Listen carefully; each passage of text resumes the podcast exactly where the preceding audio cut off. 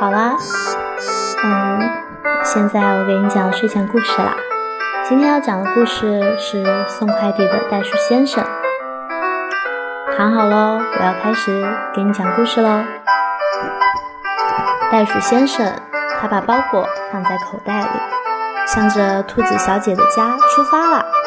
兔子小姐的快递总是特别多，几乎每天都有。即使这样，袋鼠先生也不感到累，因为每次送快递时，兔子小姐总是会让他休息一会儿，再倒上一杯热茶。那天，袋鼠先生照例来到了兔子小姐家门前。然而，当兔子小姐开门的时候，望着空手的袋鼠先生，疑惑不已。今天我没有快递啊，他想。